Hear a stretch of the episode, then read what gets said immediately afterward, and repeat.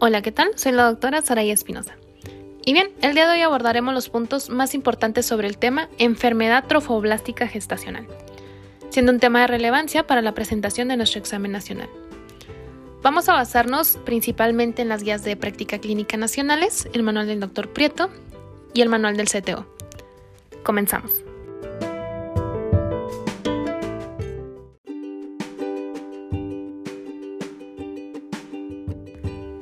Enfermedad trofoblástica gestacional representa un espectro de enfermedades que incluye a la mola hidatidiforme o benigna, la mola invasiva o cariodenoma destruens, que tiene capacidad metastásica, y el coriocarcinoma, que es la variedad francamente maligna. La mayoría de los embarazos molares ocurre espontáneamente, pero se ha descrito un síndrome familiar de mola hidatidiforme recurrente la incidencia de embarazos molares es de 1 a 1500 o hasta 2000 entre las mujeres caucásicas, pero puede llegar hasta 1 a 800 entre las asiáticas. El riesgo de desarrollar un segundo embarazo molar es de 1 a 3%, que es 40 veces mayor para el desarrollo del primero. Aunque la causa de enfermedad trofoblástica gestacional se desconoce, se sabe que ocurre más frecuentemente en las menores de 20 años y las mayores de 40 años, aparentemente por procesos de fertilización defectuosos.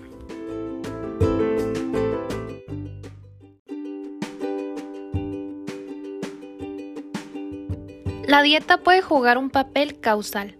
La incidencia de embarazos molares es mayor en áreas geográficas con consumo bajo de caroteno beta y ácido fólico.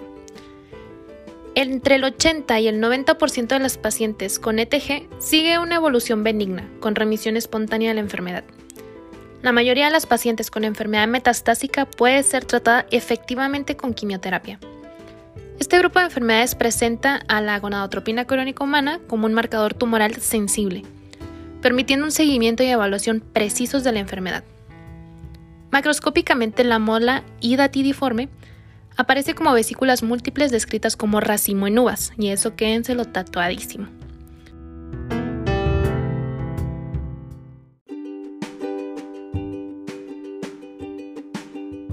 Los hallazgos histopatológicos característicos asociados con una mola completa son vellosidades hidrópicas, ausencia de vasos sanguíneos fetales e hiperplasia del tejido trofoblástico. La mola invasiva se diferencia solo por su capacidad de invasión local y metástasis. Una mola parcial tiene algunas vellosidades hidrópicas, mientras que otras son esencialmente normales y los vasos fetales están presentes y el tejido trofoblástico muestra una hiperplasia menos exuberante. El coriocarcinoma en el útero tiene la apariencia de un tumor vascular e irregular, frecuentemente creciendo a través de las paredes uterinas. Las lesiones metastásicas tienen apariencia hemorrágica. Histológicamente hablando, se conforma por capas de citotrofoblasto y sin citotrofoblasto malignos sin vellosidades identificables. La Guía de Práctica Clínica Nacional establece que es un padecimiento que debe manejarse en el segundo nivel de atención y las pacientes pueden ser referidas al tercer nivel bajo las siguientes circunstancias.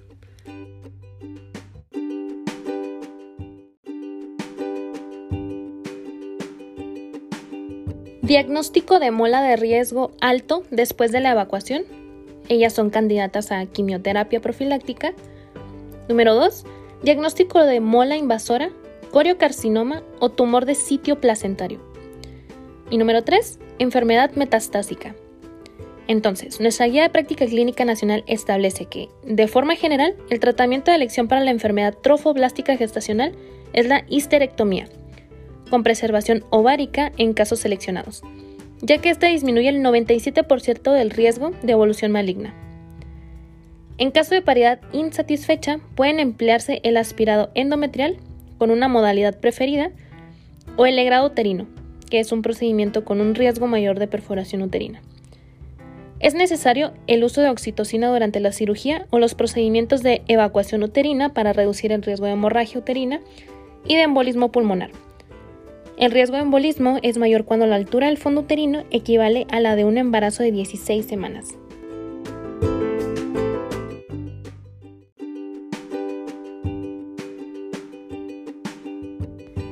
Definiciones referentes a la enfermedad trofoblástica gestacional. Mola hidatidiforme o benigna se subdivide en mola completa y mola parcial. En el caso de la mola completa tiene un cariotipo 46XX, solo un porcentaje pequeño es 46XY, con ambos cromosomas X de procedencia paterna. Es raro que se asocie con un feto, lo que puede representar una forma de embarazo gemelar. Mola parcial. Los reportes en México indican que es la forma más frecuente, usualmente el cariotipo es triploide, 69XXY en 50% de los casos. El resto son 69-3X o 69XYY. Ocasionalmente se presentan mosaicos y frecuentemente coexisten con un feto, el cual tiene cariotipo triploide y es defectuoso. Mola invasiva. Enfermedad localmente invasiva que en ocasiones raras puede desarrollar metástasis distantes. Tumor del sitio placentario. Variante infrecuente que consiste principalmente en trofoblasto intermedio y algunos elementos sincitiales. Coriocarcinoma. Tumor maligno del epitelio trofoblástico compuesto por sincitio trofoblasto, citotrofoblasto y células gigantes multinucleadas.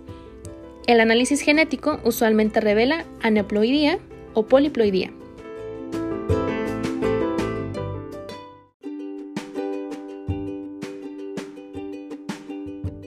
El seguimiento periódico con exploración física, determinaciones seriadas de la fracción beta de la gonadotropina coriónica humana en sangre, semanales hasta la negativización del marcador y mensuales hasta seis meses después de la evacuación.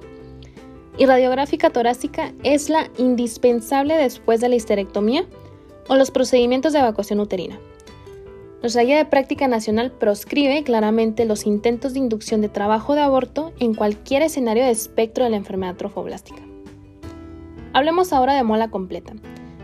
La mayoría de los pacientes con una mola hidatidiforme se presenta con sangrado vaginal irregular o profuso durante el primero o segundo trimestre de la gestación. El sangrado suele ser indoloro, aunque puede asociarse con contracciones uterinas. Pueden expulsarse algunas vesículas molares y presentarse náusea excesiva, incluso una hiperemesis gravídica. Algunas pacientes desarrollan preeclampsia, manifestada con irritabilidad, mareo y fotofobia. Ocasionalmente se presentan síntomas relacionados con hipertiroidismo, como nerviosismo, anorexia, temblores. La evaluación fundoscópica puede mostrar espasmo arteriolar. Es raro identificar estertores y sibilancias producidos por émbolos trofoblásticos en el sistema pulmonar, y la altura de fondo uterino puede encontrarse por arriba de lo esperado para la edad gestacional además de que la auscultación revela la ausencia de latido cardíaco fetal.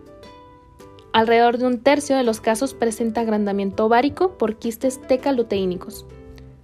Es necesario descartar la presencia de ETG cuando una paciente presente sangrado uterino normal por más de seis semanas después de cualquier embarazo.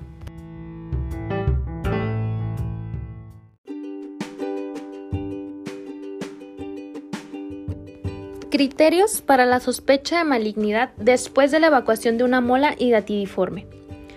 Meseta en los niveles de la fracción beta de la gonadotropina coriónica humana con fluctuaciones mayor o igual al 10% en cuatro mediciones. En los días 1, 7, 14 y 21 después de la evacuación.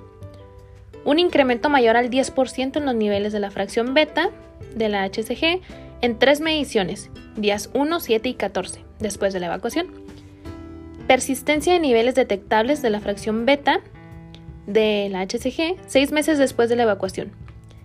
Criterios para la indicación de quimioterapia. Cualquiera de los criterios de sospecha de malignidad. Diagnóstico histológico de coriocarcinoma y metástasis hepáticas, cerebrales, gastrointestinales o pulmonares, mayor a 2 centímetros en la radiografía torácica.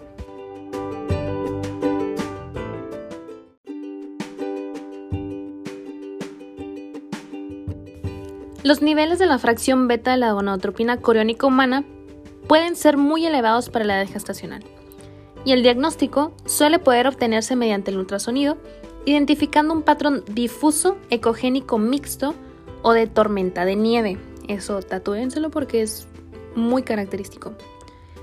La Guía de Práctica Clínica Nacional establece que el diagnóstico definitivo requiere el examen histopatológico, por lo que resulta obligatorio el estudio histológico de los tejidos obtenidos por evacuación uterina de abortos completos e incompletos.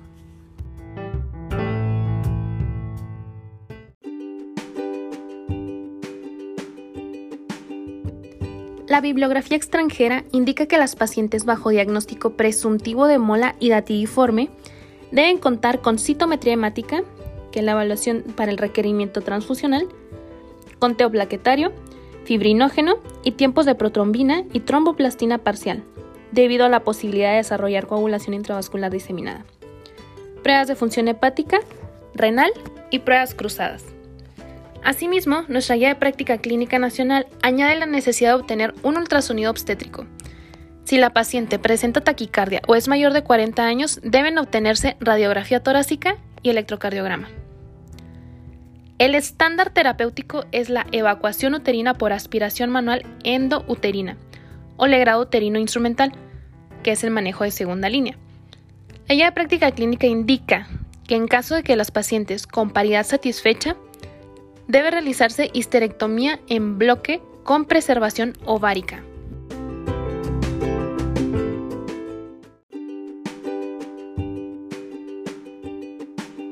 No está indicada la inducción del trabajo de parto, pero debe administrarse oxitocina durante el procedimiento para disminuir la pérdida sanguínea uterina. Las pacientes negativas al factor RH deben recibir inmunoglobulina anti-D después de la evacuación, la guía de práctica clínica establece que las pacientes con mola hidatidiforme en riesgo alto de desarrollar formas malignas debe indicarse quimioterapia profiláctica con actinomicina en dosis única.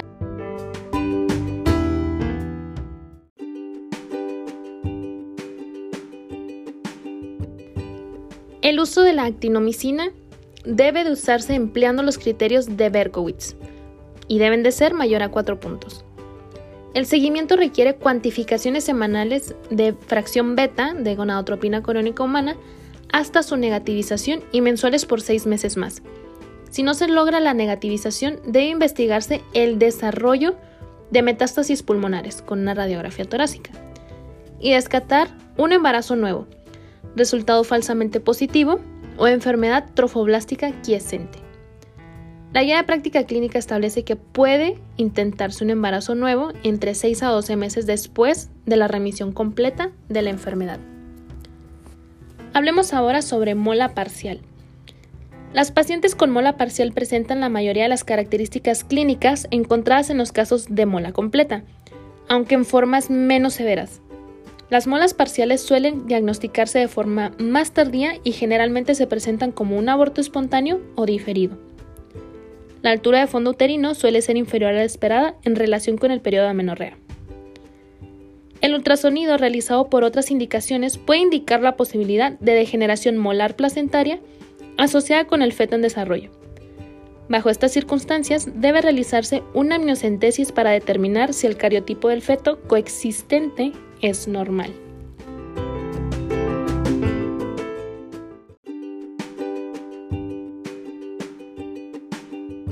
Es raro que una mola parcial genere metástasis y solo algunos casos requieren el uso de quimioterapia, debido a la identificación de una meseta o elevación de los niveles de la gonadotropina coriónica humana. El tratamiento sigue los mismos principios que el de la mola completa. En caso de que el tamaño fetal no permita la realización del aspirado manual endouterino, debe realizarse la histerectomía. Hablemos ahora sobre las indicaciones para la realización de la histerectomía en pacientes con enfermedad trofoblástica gestacional. Que exista un tumor del sitio placentario, hemorragia uterina severa o sepsis, persistencia del tumor endouterino a pesar de la quimioterapia, enfermedad confinada al útero en pacientes con paridad satisfecha y pacientes de riesgo alto, antes o después de la quimioterapia.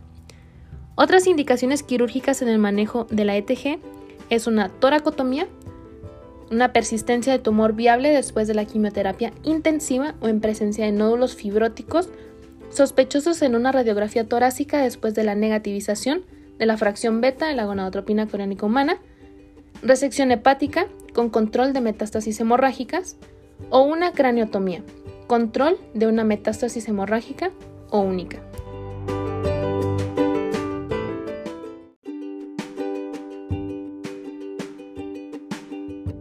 Mola invasiva.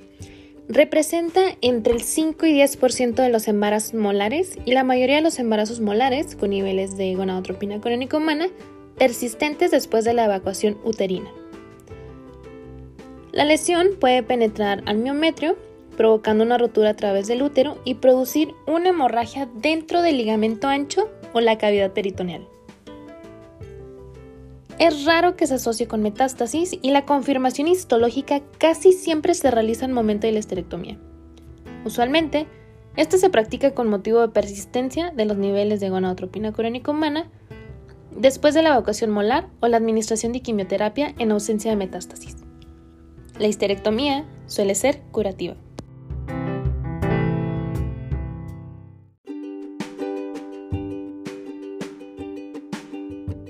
Tumor del sitio placentario. Estos tumores producen cantidades pequeñas, proporcionales a su masa, de gonadotropina coriónica humana y somatomatropina coriónica, que es el lactógeno placentario. Tienden a permanecer confinados al útero y generan metástasis de forma tardía. A diferencia de otros tumores trofoblásticos, es relativamente insensible a la quimioterapia, por lo que la resección quirúrgica es importante. Coriocarcinoma. Alrededor de la mitad de las pacientes con un coriocarcinoma gestacional tuvieron un embarazo molar precedente.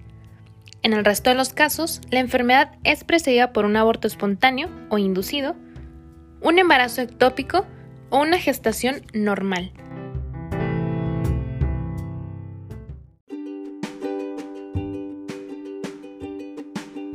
La enfermedad trofoblástica que sigue a un embarazo normal siempre es un coriocarcinoma. El tumor tiene la tendencia a la diseminación hematógena hacia los pulmones, vagina, cerebro, hígado, riñón y tracto gastrointestinal. La mayoría de las pacientes se presenta con manifestaciones de la enfermedad metastásica, como sangrado vaginal, hemoptisis, tos, disnea, cefalea, mareo paroxístico, sensación de apagón u otras manifestaciones de lesión ocupativa en cerebro, y sangrado rectal o melenas.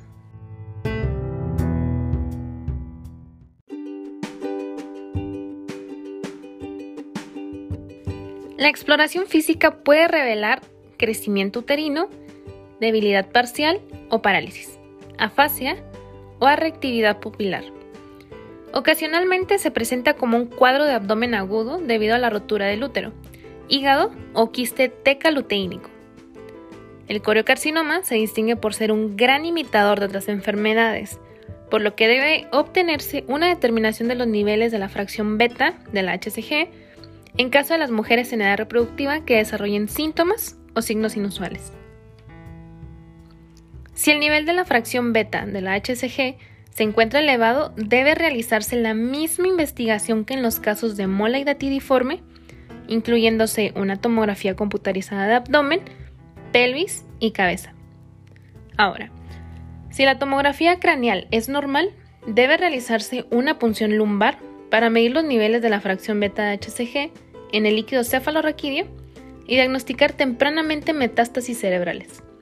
Dado que la subunidad beta no atraviesa rápidamente la barrera hematoencefálica, una razón menor a 40 a 1 entre las concentraciones séricas y cefalorraquídeas sugiere el involucramiento del sistema nervioso central.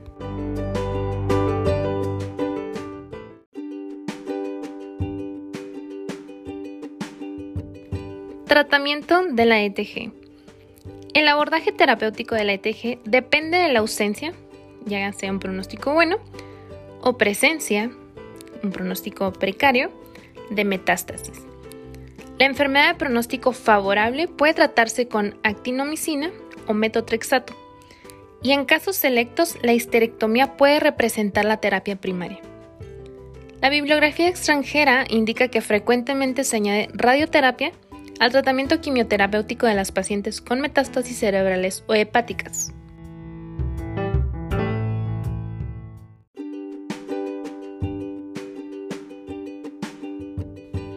La cirugía tiene un papel solo en algunos de los casos con pronóstico precario. Debe advertirse a las pacientes que no deben embarazarse nuevamente en un periodo de 12 meses después de la evacuación de un embarazo molar y deben recibir un método anticonceptivo confiable. El 95 a 100% de las pacientes con enfermedad de pronóstico favorable puede ser curado. Las pacientes con pronóstico precario pueden curarse solo en 50-70% de los casos. La mayoría de las pacientes que mueren presentan metástasis cerebrales o hepáticas.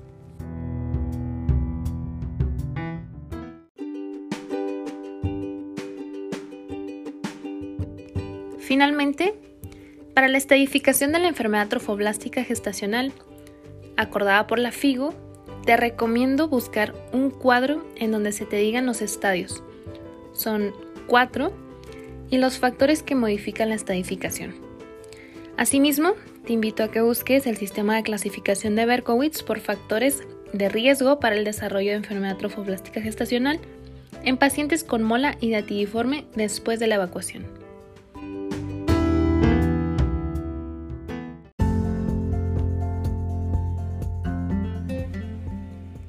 Con esto daríamos por terminada nuestra revisión del tema.